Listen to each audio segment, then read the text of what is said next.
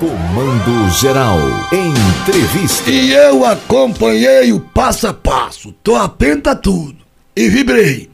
Comissão aprovou projeto que garante salas de acolhimento no SUS para as mulheres vítimas de violência. Eu acompanhei e vibrei com a conquista.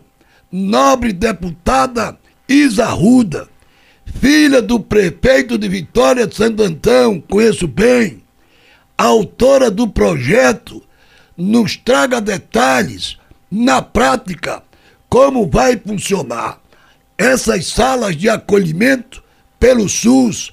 Satisfação ouvir a senhora, senhora que inclusive é uma das melhores fisioterapeutas do estado de Pernambuco. Satisfação ouvir, amiga. É, muito obrigada, Paulo Sobral.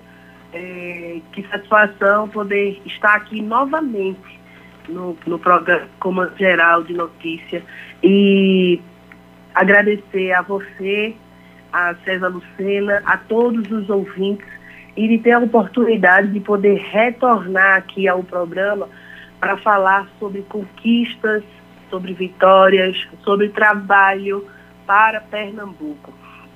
É bem verdade que hoje nós vamos falar sobre as conquistas para as mulheres e, sobretudo, para as mulheres do nosso estado. Esse projeto ele foi aprovado o relatório na Comissão de Saúde, da Comissão da Mulher, na Comissão da Mulher, e ele segue para a Comissão da CCJ. É, é um, um, um, projeto de lei que ele, ele traz para as mulheres ainda mais é, cuidado e proteção, porque essa sala, ela não é apenas um espaço físico, mas ela é um, um símbolo de solidariedade, de apoio a todas as mulheres que sofrem, que sofreram algum tipo de violência, para que tenham de verdade uma libertação. É, é, é nosso compromisso, sabe, é, Paulo, assegurar que a partir daí a gente possa ter mulheres que busquem auxílio e não encontre apenas aquela assistência médica, apenas isso na hora do receio, do medo, é, mas que ela também possa ter o acolhimento, a empatia, o respeito que de verdade toda, todas as mulheres merecem no momento desse de sofrimento, porque quando a mulher sofre uma violência é, doméstica, um abuso é, sexual, não é apenas a mulher que está sofrendo esse tipo de violência, é todo o tecido social. E quando é, ela chega numa delegacia é, e, e que encontra aqueles corredores lotados e que muitas vezes pode entrar novamente em contato com seu agressor, ela sofre primeiro o constrangimento e segundo o receio de dar continuidade àquele boletim de ocorrência.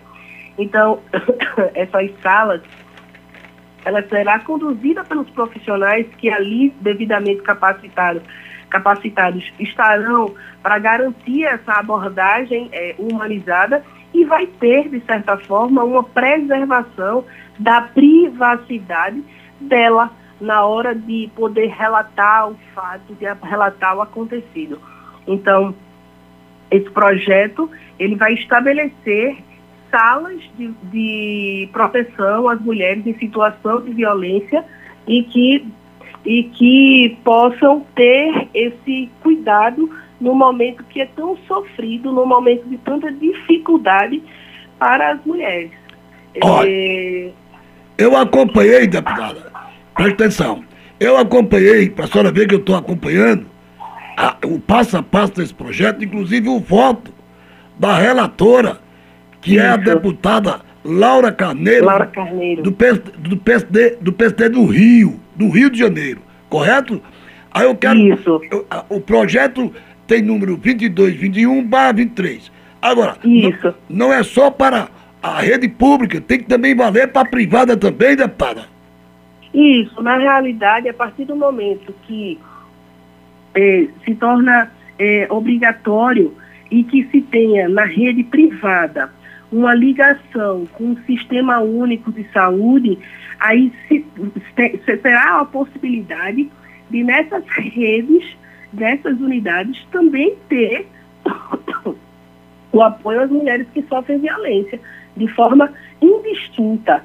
É, e que bom é, que eu posso escutar aí de você, é, Paulo Sobral, você que é uma pessoa é, tão, tão especial e que está acompanhando o nosso projeto, que está acompanhando a nossa trajetória, é, de escutar você falar da minha profissão, da fisioterapia. Eu que fui relatora, depois de oito anos que o projeto tinha sido é, submetido à primeira tramitação, o projeto do piso salarial da fisioterapia, depois de oito anos, com tantos projetos apensados, a gente conseguiu, nesse nosso primeiro semestre, porque nós estamos com nove meses de mandato na Câmara Federal, mas esse projeto ele foi aprovado, o projeto do, da, da, do piso salarial da fisioterapia e terapia ocupacional, na, na, o relatório na Comissão de Saúde, depois de oito anos, e que é uma grande conquista aos fisioterapeutas e terapeutas ocupacionais. Esse projeto ele já veio do Senado e é, aprovado, então a Câmara Federal ela é apenas revisora do projeto, o que facilita que ele seja tramitado de forma muito mais rápida. Então, acabei que a gente fala da, da saúde da mulher, mas fala da saúde pública eh, dos profissionais aqui nesse momento de oportunidade de poder falar sobre as conquistas para Pernambuco. Deputada, eu, eu, li hoje uma matéria que me chamou a atenção, inclusive tratei agora há pouco com um representante da Defensoria Pública de Pernambuco que estará instalando na próxima sexta-feira uma sala rosa para cuidar da saúde da mulher. E o que está me chamando a atenção é que, em meio à velocidade do tempo e às modernidades que o mundo nos propicia do dia a dia, aumenta consideravelmente a pressão psicológica para cima das mulheres, as cobranças, as exigências, as múltiplas tarefas que hoje a mulher tem, isso precisa puxar o freio de mão. A mulher está muito sobrecarregada. Isso acaba ocasionando e prejudicando a saúde mental das mulheres, deputada. É, é, é, é por isso que esse momento, no momento de tanta tecnologia, no momento tão avançado que o mundo está tá passando, e que bom que a gente vive com tanta tecnologia também para auxiliar a esse, a esse mundo que vivemos hoje, é importante as tecnologias, é importante todo esse avanço, mas a gente precisa, sobretudo, pensar na saúde mental de toda a população. Pensar nesse cuidado, pensar nas terapias e, de fato, as mulheres elas estão aí assumindo tantos é, são tantos compromissos e é por isso, nesses tantos compromissos, a gente precisa é, dividir as tarefas com os homens. Estou no, no grupo de trabalho da licença paternidade. Esse, essa, essa, essa proposição, né, esse projeto de lei do aumento da licença paternidade, que está lá na Constituinte, tem 35 anos, mas que só existe, mas não tem uma lei que regulamente.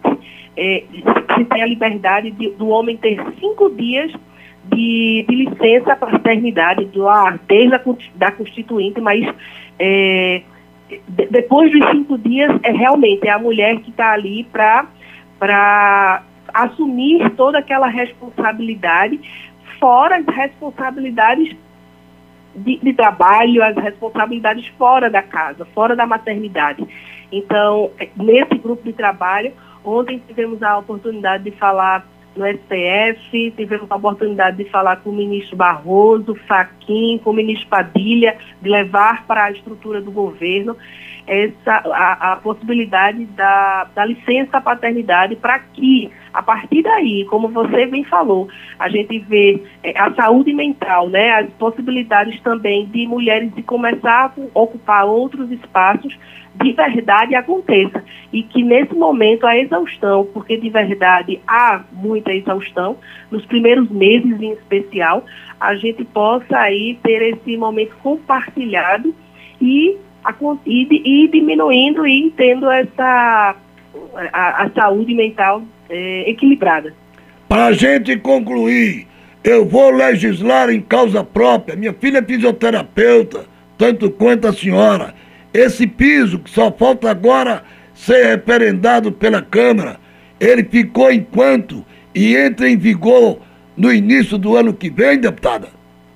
Ele, ele passou na. Ele, ele é um projeto que já vem aprovado do Senado Federal.